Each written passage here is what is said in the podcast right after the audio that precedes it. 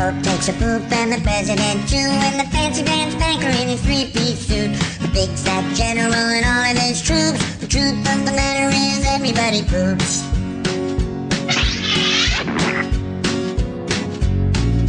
The famous brain surgeon has to leave his lump, and the high-priced model has to stop for a dump. But can the sides of Canada can't spray away the truth? 'Cause even if they don't admit Hello， it, 你好，欢迎收听今天的本土怪谈，我是酷盖。 我是正太，我们今天要聊聊寄养家庭庭，很重的议题。话说前几天你传了那个 Rolling 给我，韩国的大使女团 Brave Girl 的歌，你传的这首是完全激起我的战斗欲耶。怎么说？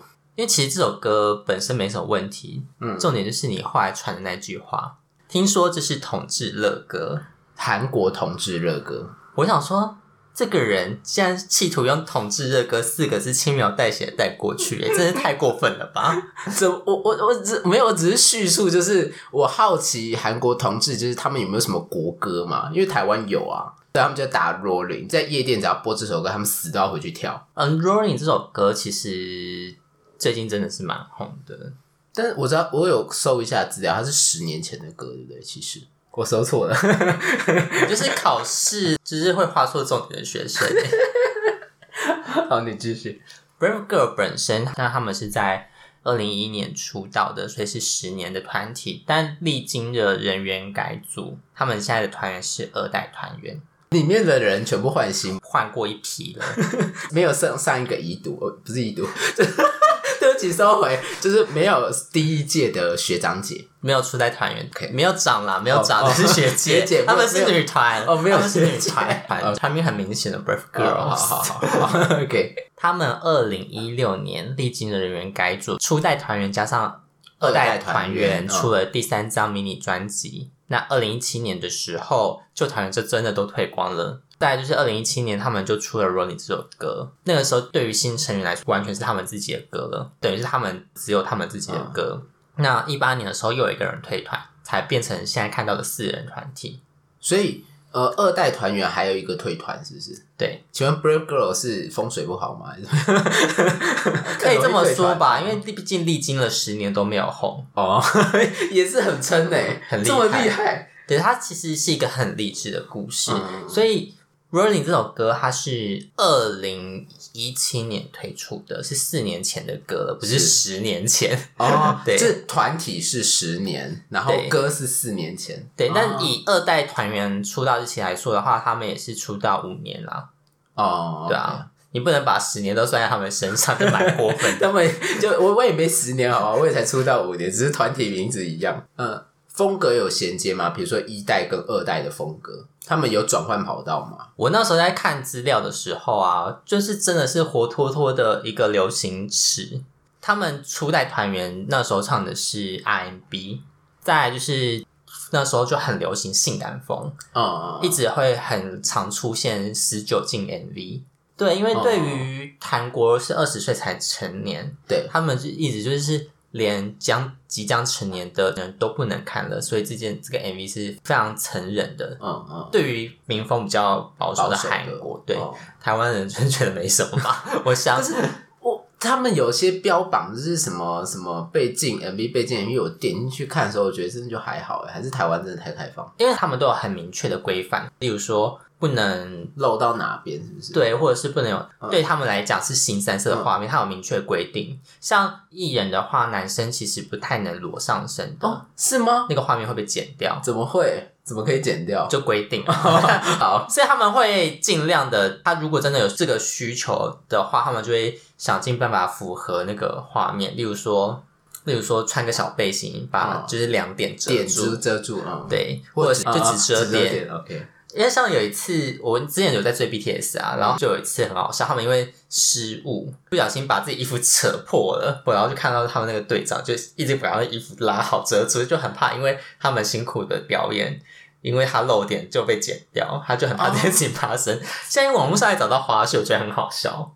就是他要他要守住的不是他的肉体，而是他们的表演。对，是蛮可爱的。那这首歌其实这件事，我觉得对二代团员蛮不公平的是，这个团体推出了那么久都没有红，到他们手上其实已经没什么资源了。对于他们而言，他们只出了一首单曲，然后二零二零年的时候又再出了一首，真正在他们身上资源两首单曲，再加上前辈那一张专辑，就这样子就没了。二代团员二代团员五年来只做了两首歌，就只只成功推出两首歌，加上嗯一张专辑啦。哦、嗯，对，就前面的第三张迷你专辑。嗯嗯嗯。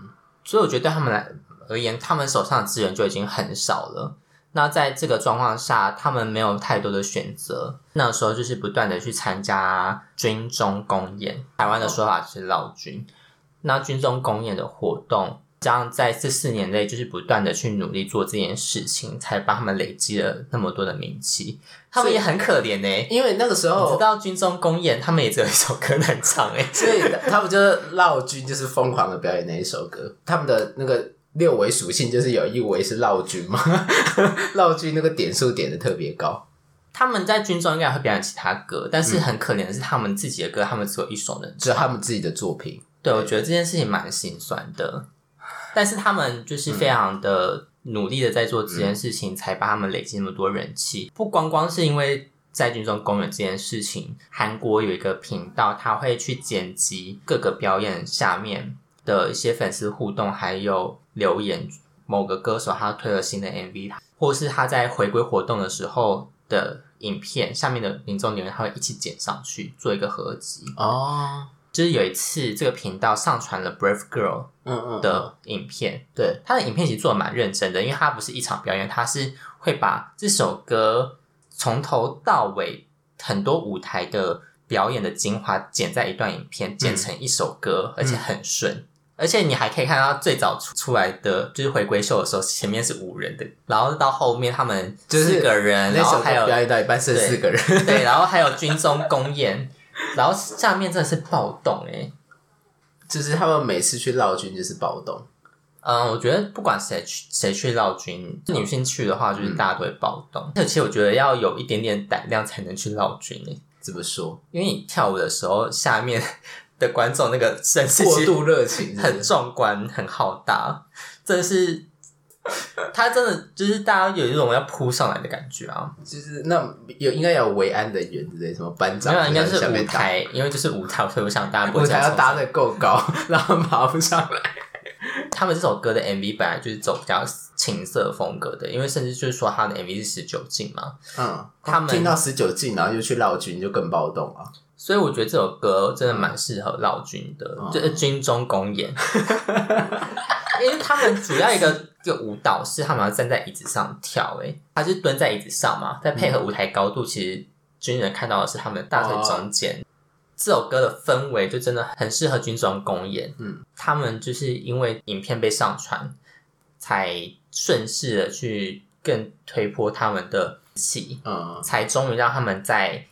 这首歌的音源、哦、音源榜，就是他们日本、嗯、呃不是日本，sorry，韩、嗯、国的音源榜终于就是登上第一名。出道四年，这个团体十年，然后这首歌推出了四年，在第四年的时候才终于登上第一名，努力的去劳军，然后所以被称称为逆行神曲。哇，对，逆袭神曲。其实前面这种逆行神曲例子。不只是不止他们啦，前面多多少少也有，像之前的 EXID，EXID 嘛，嗯，也是类似的状况，只是他们的时间没有像 Brave Girl 那么久，四年，嗯，对，四年真的是可以杀死很多人。其实他们大学生都毕业了，他们在这件事情以前，他们已经在谈论要解散了，嗯，但没有想到突然有一个回马枪，然后让他们登上第一名。才又重新的回到音乐节目做曝光跟演出。他们之前的表演都是在军队公演，好感人哦。然后韩国团只要出歌都会有就是回归秀嘛，对对对对。所以他们一开始就是一开始五人的时候，那首歌其实也有上过回归秀的。嗯，如果回归秀你有到第一名的话，你就会拿奖座啊，或者是再打个歌，就是他的 ending 就会再放你的歌，然后你就是做 ending，就是一个荣耀的感觉。哦打歌期过了就就没了。如果你也没得名，也就没了，就是换其他艺人 come back show 啦。他就会每周去公布嘛。他睽违了四年，就是才终于又重新登上第一名，所以就只好再强制召回。他们的说法就是强制召回，再把他们召回来做表演跟上节目。因为他们是真的回归，所以又要在回归秀重新回归，是这个意思吗？不是，是他们登上第一名，那第一名的话就会颁奖，嗯，他所以才会请他们来。对，OK，哇，那真的是我那个时候我没有想到有这么长的故事啊，他非常励志啊，嗯，非常的感人，我觉得也算是蛮值得 好好的跟大家讨论的一一个故事，因为在韩国，无论是我觉得四年在台湾好像没有算过分。和在韩国或日本，如果你四年都没有作品，算是蛮恐怖的。我觉得就还蛮煎熬的耶，嗯、因为什么张韶涵啊，他们都七八年都还是可以很正常的回来。然后台湾这个环境好像相对比较友善，就对于回归这件事不一样，因为他们那个是偶像，偶像的生态本来就跟歌手跟艺人不太一样。就像台湾的偶像没了就没了，一样的意思啊。可是我很少看到台湾的偶像或者是歌手只有发展，就是我只唱歌，但是他们通常都搭配着会去演一些戏啊，或是你推这边不红，他就把你丢去另外一边。就是台湾的演艺资源好像他们风格不一样。韩国的定位就是你定位是这样，你就是得走这条路走到底，对不对？就是他们会先把偶像部分做完，嗯，因为他们都会以团体的方式活动。嗯，那如果你之后有。反正就是你意向不同的话，才会开始，例如说解约，嗯，就才就会解散去做别的事情，这样子。哦，他们是阶段性的，不太一样。嗯、那再来就是，那在三月十九号的时候，他们 comeback show 我觉得也蛮有意义的。他们是特地，他们这次的服装是军服。造型哦，就是刚刚讲说我们是绕军绕过来的，就是向他们的军人粉丝致敬，哦、对，感谢这一路上有他们支持。对，因为这首歌就的确是陪伴了很多军人，泰国军人一当就是两年，对，所以他两年内不知道看了几次的《Brave Girl》，所以对他们来说意义就是蛮重大的。然后再来就是一开始被强制召回的节目，衣服看起来就很便宜耶。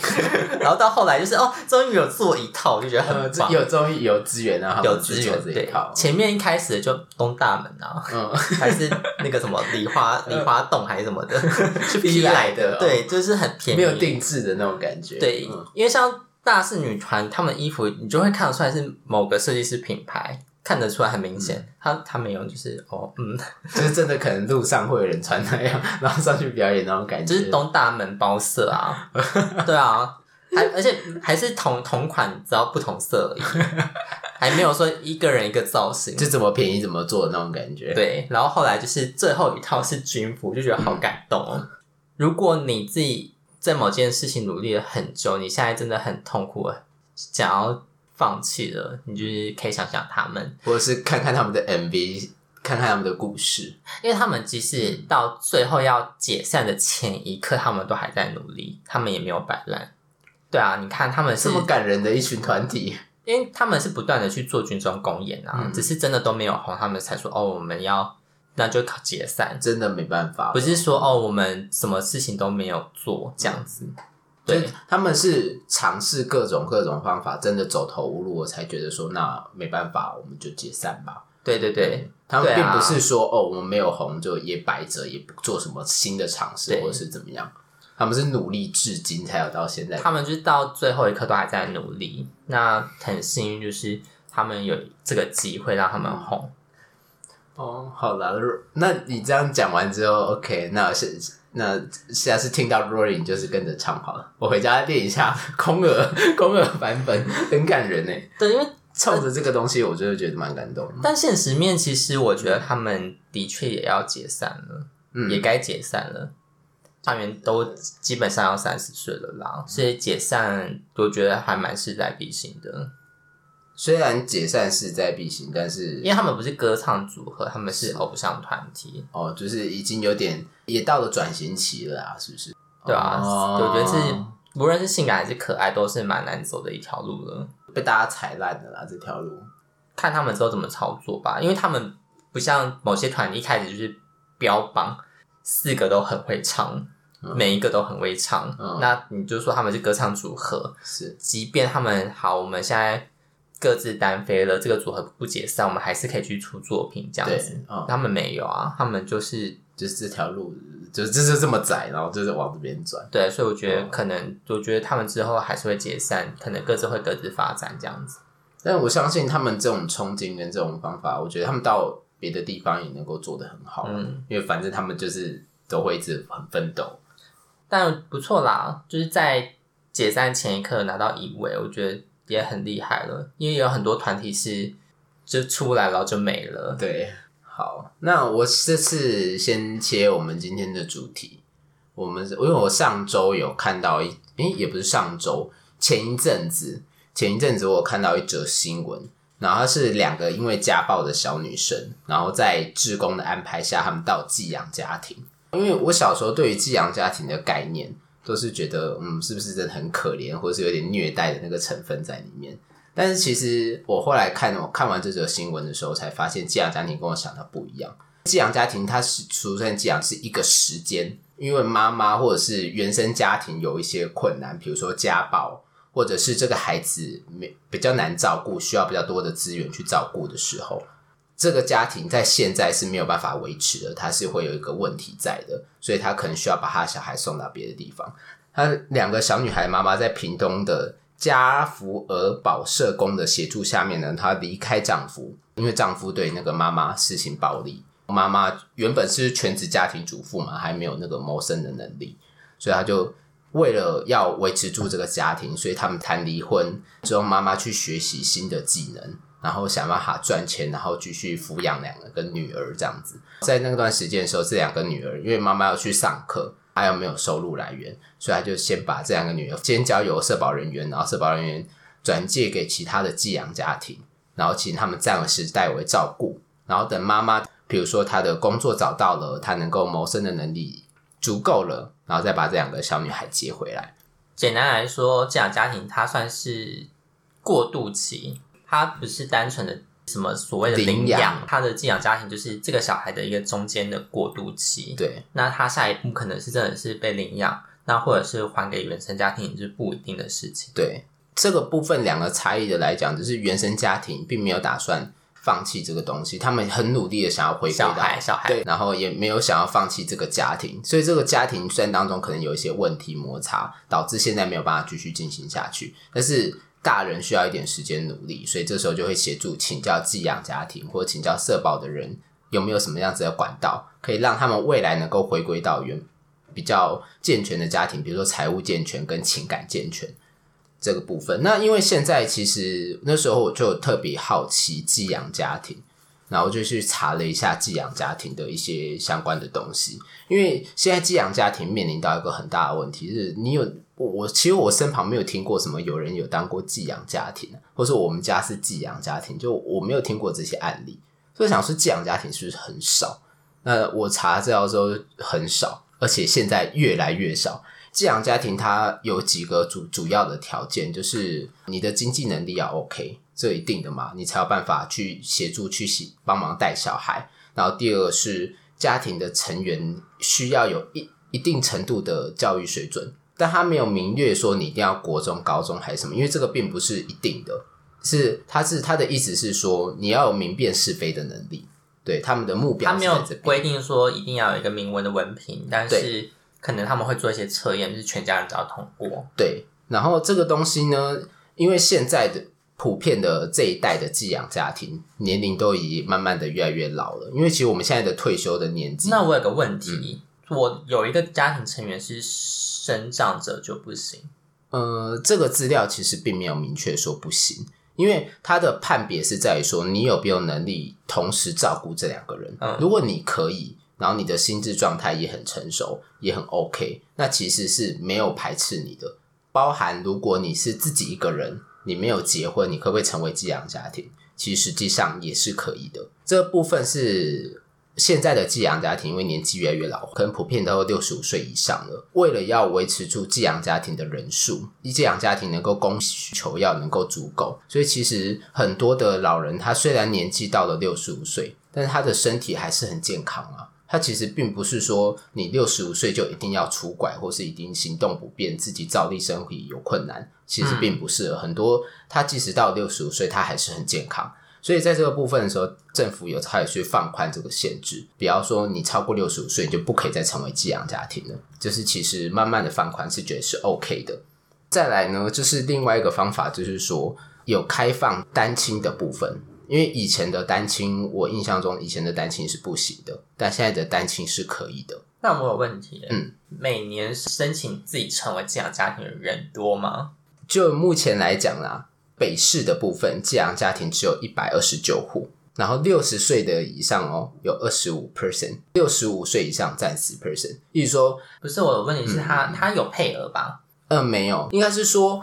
第一，报名的人很少；第二，是有能力的家庭，就是通过这些层层关卡审核的家庭也很少。第第三是老化，因为原本你是寄养家庭嘛的年纪，可能明年你就六十六岁了，就你就不能够再参加寄养家庭。嗯、这个东西它面临的是两方面的问题，就是原有寄养家庭年龄老化，然后再加上新的心血不足，因为大家现在工作的压力很大。然后你要有很多的时间，你你要有正确的观念，其实是这个是有一点点小小的门槛在的。其实老实说，我、嗯、我直观的就是觉得，其实就是那些没有报名的人，大概有百分之八十应该是都不知道这件事吧。对，这也是我想要特别。讨论的一件事，因为很多人都不知道到底申请寄养家庭跟自己能不能够成为寄养家庭这件事情到底是怎么样，所以我想要特别讲，我想鼓励大家。而且甚至就是你没有讲，嗯、大家不会想到寄养家庭这件事存在。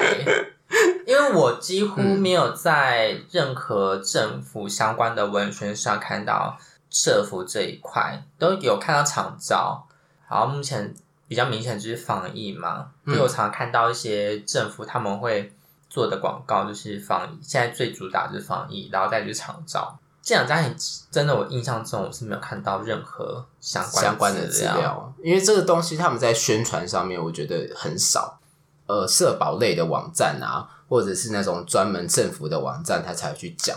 他们甚至没有广告，或者是甚至没有广招，就是温暖的家庭这种都没有，就也没有像麦当劳叔叔之家，就是广告打的那么严重，就完全都没有。就是这个东西是完全你要自主哦，就是你今天这个人就是你要自己意识到才有办法。你要看到新闻就觉得啊，这些小朋友好可怜，我们可不可以把他接回来养？我觉得蛮可惜。对，你要先有这个想法，你才能够去找到这些管道。所以这些我觉得这这边我也想跟大家分享的一个原因是在这边，就是我觉得这件事情被发生的。管道太少了，然后我就很想要跟大家稍微聊一下。那我想要补充一下刚刚的那一点，他刚刚是说教育程度是需要国民中学以上的教育程度。OK，对，所以但是比如说像现在老一辈大概六十五岁还还是可以达到啦，但是我觉得人数不多，因为我们老一辈的人不太会给女生去读书，可能女生有念到国小或国中就已经很了不起了。可是你之后可以去上补校啊。对，所以变是说没没关系，这个其实我倒觉得还好。我觉得这个东西是应该是要放宽。我觉得那个教育程度应该是说，呃，不是说你学的多少东西你就有这个资格，而是呃，社保人员或者是干嘛要去判断这些东西，而不是你看你有没有那个文凭。我觉得这个东西应该是被拿掉。他应该有，他应该没有到那么严苛。嗯、他就是说有想教育程度，如果有相同的，对。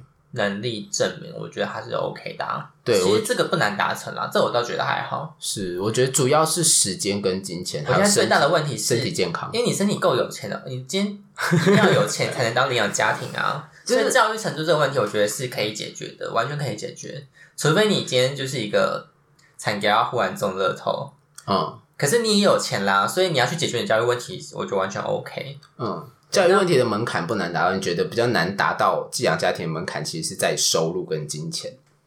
对对，还有一个是大家的自觉，嗯、我觉得这是最重要的。现在完全是问题是没有人有意识到这件事情啊。嗯，因为台湾其实像现在，不是说你家庭一定要发生问题才能够申请寄养家庭，而是说我现在跟我的丈夫离婚了，那我一个妈妈开始转型，我那就是发生问题啊。呃，应该是说这个发生问题是说，妈妈，你有时候会觉得我真的有点喘气不了，或是呃，夫妻之间，我觉得我们现在有点喘，有点难以喘息，那需要一个放个假的那种感觉。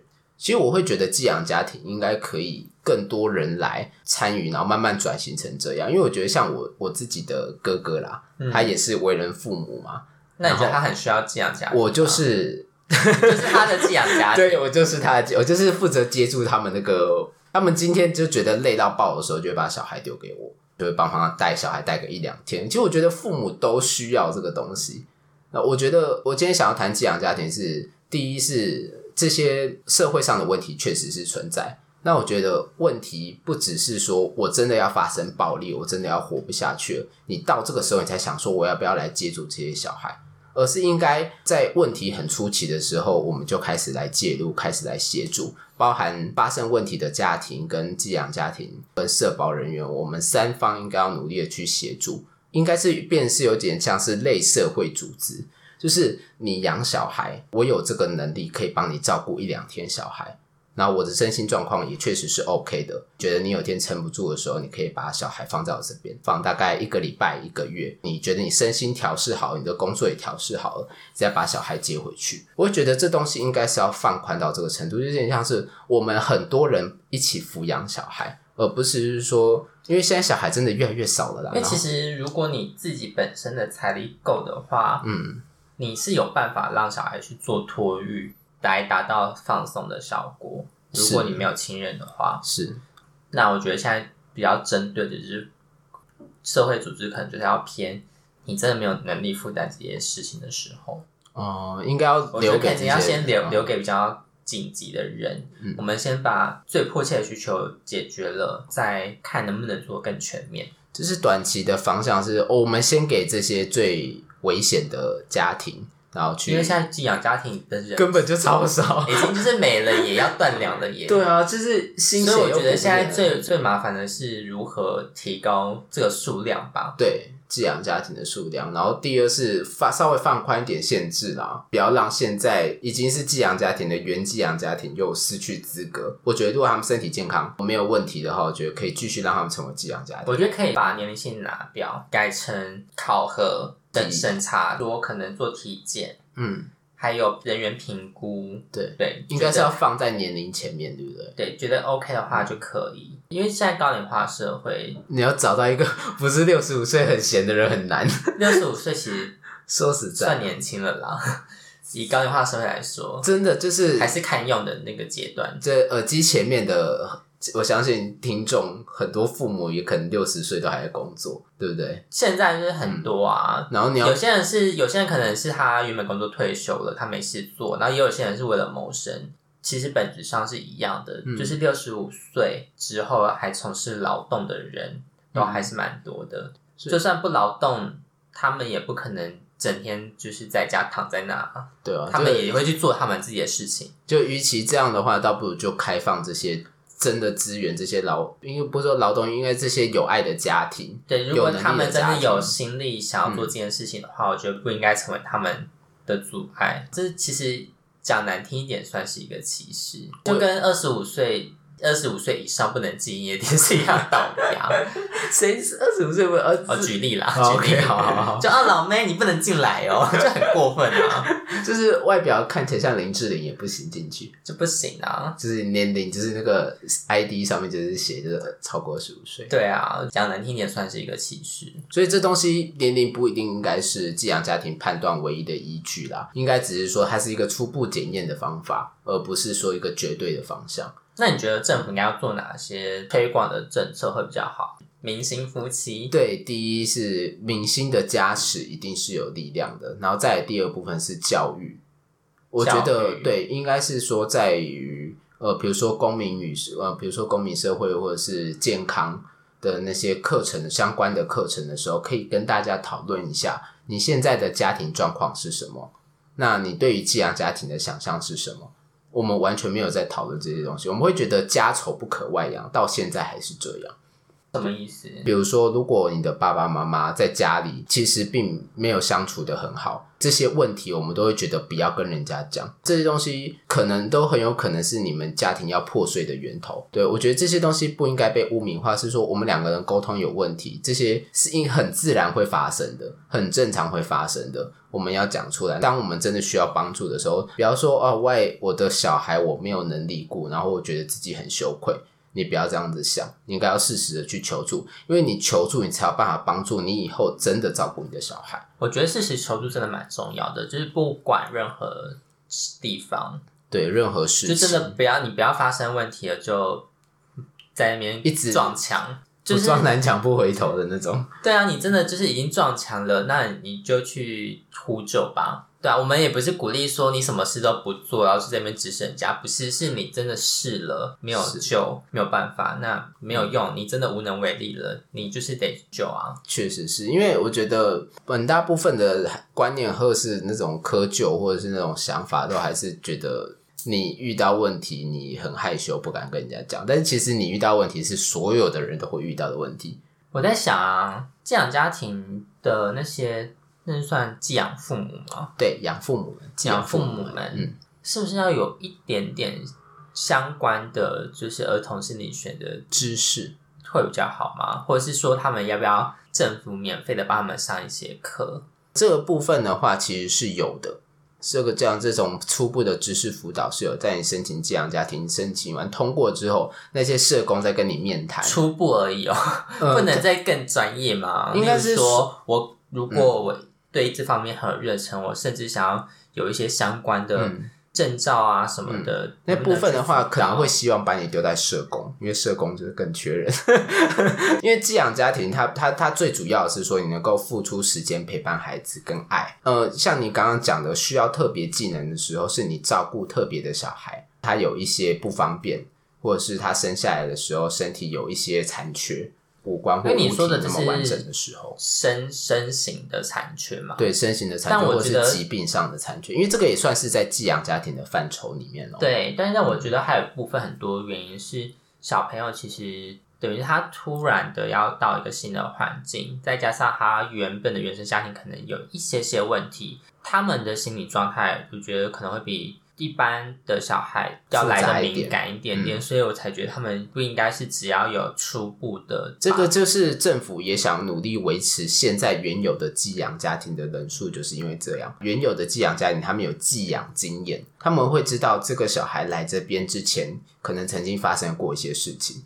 那他们有照顾上一个小孩的经验，他们对于这些小孩的心情、心态上的转换会比较敏感，他们知道说要怎么陪伴跟付出。我觉得这个东西你要把它变成课程化，或是把你变成一个辅导化，我觉得这个算是一个很好的想法。那一次最多可以抚养到几个人？目前的话，我看到的就是，有比如说他们两个是姐妹啦，呃，最多是两个人啦。我看到我看到的资料最多是两个人，这一户最多就是两个人。对，一户最多是两个人，但比较经常会发生的是姐妹可能会放拆开来放在不同的寄养家庭。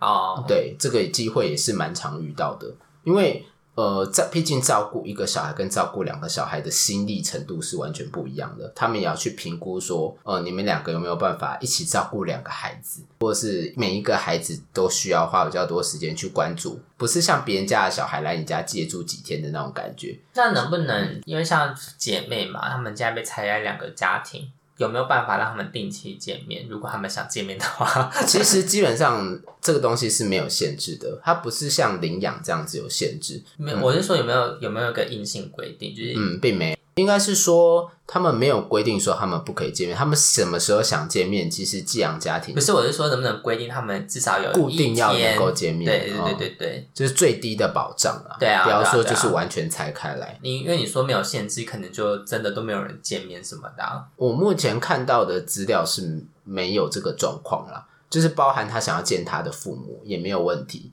但是反而都是这个时候，都是父母不太想要面对，因为那个时候父母处于一个很敏感的时期，他觉得他现在没有力量，他现在要先把自己把先把自己照顾好，才帮他照顾小孩。所以多数是子女跟父母在寄养的过程没有办法见面，但这个没有办法见面，并不是因为谁规定你们不可以见面，而是父母单方面不太想要看见小孩，这个是比较大的问题啦。那。嗯，关于这你问的那个问题，就是要不要有一个最低的保障？我觉得这个是需要了。但因为台湾目前现在的现行的推行的方法，并没有不让人家见面，大多数都还是会见一下面。所以应该是说，呃，这个方案并不是现在目前迫切需要的。但如果未来有保障的话，可能是寄养家庭比较普及的时候，可能会这个问题才慢慢的浮现。我就不一定要是他父母啊，因为。就是我是说，可能兄弟姐妹，对对啊，手足的感情可以维持一下。寄养家庭的时限啊，其实大多数两年、三年为主，最常见的应该是一年，那最长的话大概是两三年，不会超过这个上限。因为这个寄养家庭就是寄养放在寄养父母那边一小段时间。那我觉得一年改变一个人就蛮多的。对兄妹拆开在两个家庭来讲，然后现在他们要再回去原本的原生家庭，又要再磨合，嗯、我觉得蛮有点复杂。我觉得如果能精力允许的话，我比较偏好让兄妹一起，或者是说看有没有什么资源整合的方式让他们在一起。所以他们是现在是推类社区啦，我觉得不错啊。对，想类社区概念就是说哦。大家都住对，不是集中营，大家都住附近，我觉得这样比较好，对，一起协助照顾这些小孩，然后兄弟姐妹之间也不会距离太远，你们有各自的空间，他们每个兄弟姐妹自己的心灵也是需要去修复的。小朋友通常是指几岁到几岁啊？嗯，是青呃，这个是儿童少年福利中心，所以大概是十六岁以下的小朋友，如果发生这些问题的时候，会去寻求寄养家庭的照顾。对，因为我有在想说，如果他是如果年纪稍微大一点的话，是不是甚至就是养父母住楼下，他们住楼上，这种感觉，给他们这样，给他们更独立的空间，是不是？对啊，嗯，这个是取决于寄养家庭的环境啦。就如果他们家是一栋的，对，他就是对他就是真的独门独户，就是他们家。对，他这个独门独户，那小孩当然可以有这样的空间。那你这样你在争你在当寄养家庭的时候，当然是会给小孩有更大的帮助跟更大的优势啊。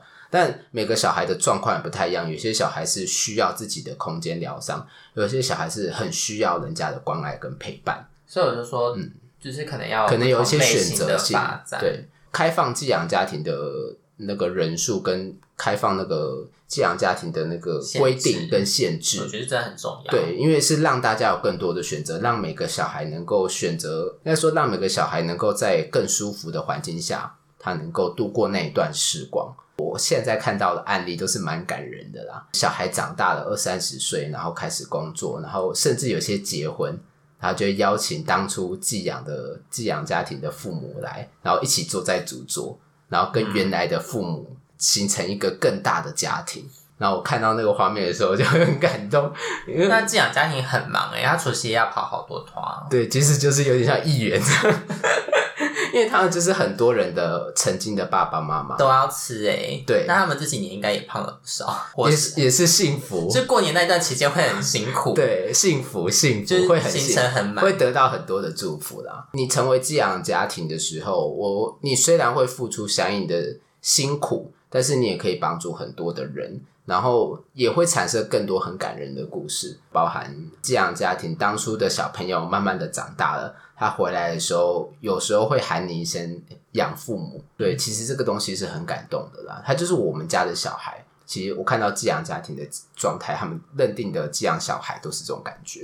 我前年有看到日本的新闻啦，嗯，也是也是类似的状况，但他那个家庭我觉得蛮让让我震撼的，就是。他们一家，然后塞了一堆小孩。